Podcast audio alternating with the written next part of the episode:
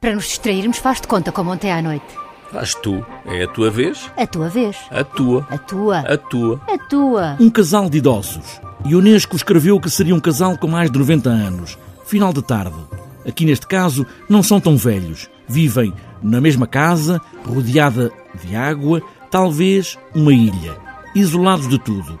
É o Teatro do Absurdo com a encenação de António Pires. O, o local é, é isso, é um local, é um local de, de- que eu acho que pertence um bocado à cabeça de cada espectador.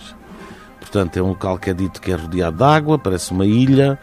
Eles estão num espaço que também não se percebe o que é, o que é se é uma sala, tem várias portas, tem janelas, eh, eh, e estão ali naquele sítio sozinhos, absolutamente sozinhos. Ah, bebe o teu chá, Semiramis. Então imita o mês de fevereiro. Não gosto dos meses do ano. De momento não há outros. O homem quer juntar muitos convidados nesta sala, em muitas cadeiras, que estão dispostas para receber toda a gente.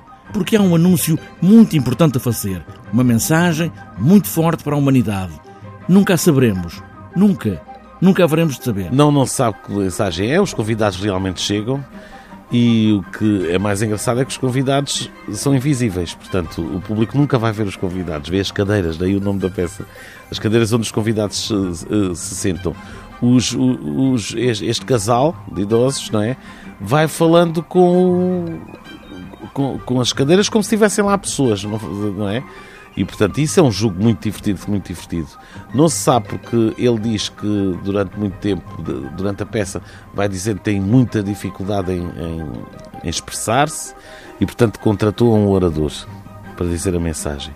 O orador realmente aparece, só que é mudo. Sempre chamaram Teatro do Absurdo às peças de Eugênio Ionesco e ele sempre chamou Teatro do Insólito, que é esta peça. Há sempre o insólito a qualquer momento para um casal onde a idade traz a falta de memória, não saber onde estão as coisas, o presente e o passado, mas com muito humor. É, é uma peça muito cruel. É, é, uh, uh, existe alguma crueldade aqui. É muito divertida, é muito, mu- muito divertida, ou seja, é muito, muito, muito lúdica, faz muito rir, uh, faz-nos rir. Nós, nós identificamos de alguma forma com aquilo. Um casal de idosos vive para si próprio, com convidados que não se veem, para uma mensagem muito importante que não se sabe, com um orador que não fala, mudo.